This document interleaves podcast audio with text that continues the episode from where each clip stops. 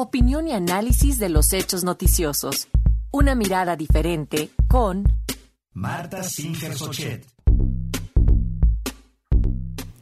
Así es, esta mañana la doctora Marta Singer Sochet, analista política, académica e investigadora de la Universidad Nacional Autónoma de México, nos habla acerca del proceso de selección de, de candidaturas aquí en la Ciudad de México. Muy buenos días, doctora. Adelante, le escuchamos. ¿Qué tal? Muy buenos días. Bueno, pues eh, este 5 de noviembre se supone arrancó el proceso de precampaña para la jefatura de gobierno de la Ciudad de México y bueno, cabe decir que también para el caso de eh, Jalisco, un caso también muy interesante e importante para el proceso electoral, no solo de la entidad, del país, y pues eh, con repercusiones en eh, nivel nacional en el proceso electoral presidencial que habrá el próximo año.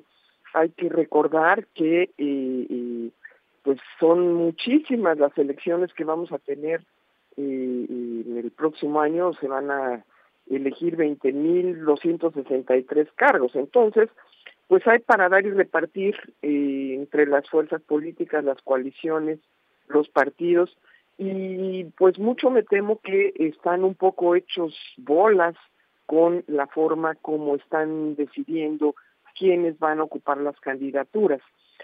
por supuesto que el caso de la Ciudad de México es un caso emblemático, eh, es un caso muy interesante porque efectivamente eh, la eh, ex jefa de gobierno pues está en el proceso hacia el 2024.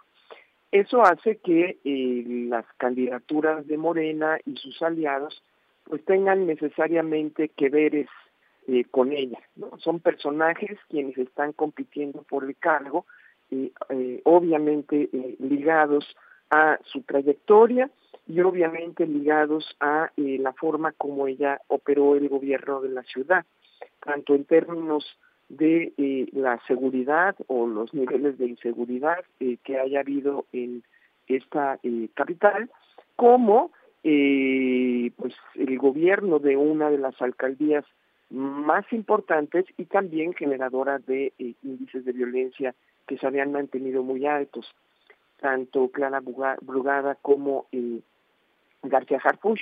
Son dos personajes que están en el, ánimo pues de eh, grupos distintos del morenismo e incluso eh, pues el aliado Partido Verde amenazante eh, que plantea un proceso de selección muy complicado.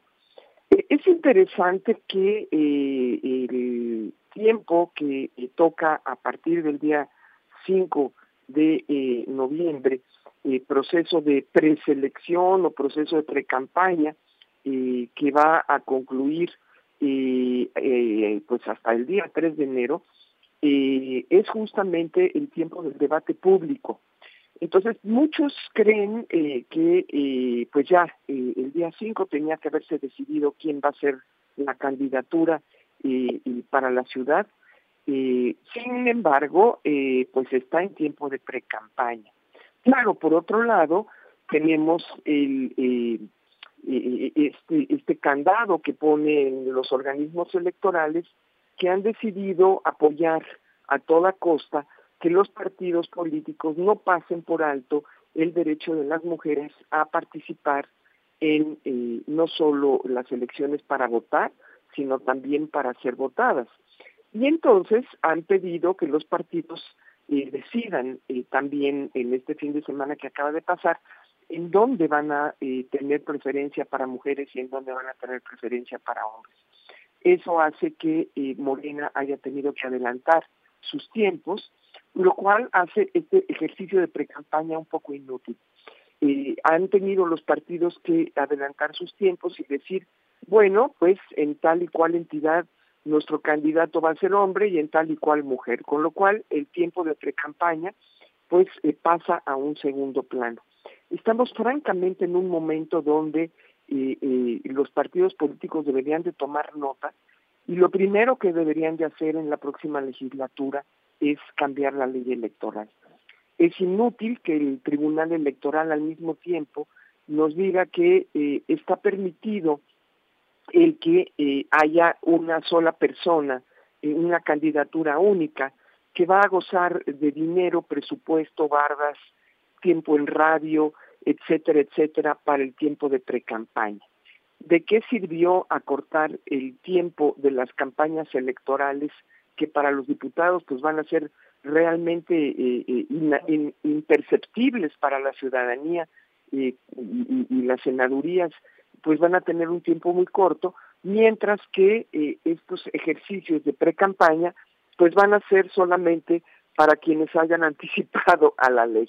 En fin, son los tiempos que estamos viviendo y veremos entonces las consecuencias tanto en las divisiones internas que genere este proceso de selección tan radicalizado dentro de Morena y sus aliados, como de el propio eh, eh, frente eh, opositor, en donde lo mismo Lea Limón se opone rotundamente a la candidatura de su contrincante Tabuada.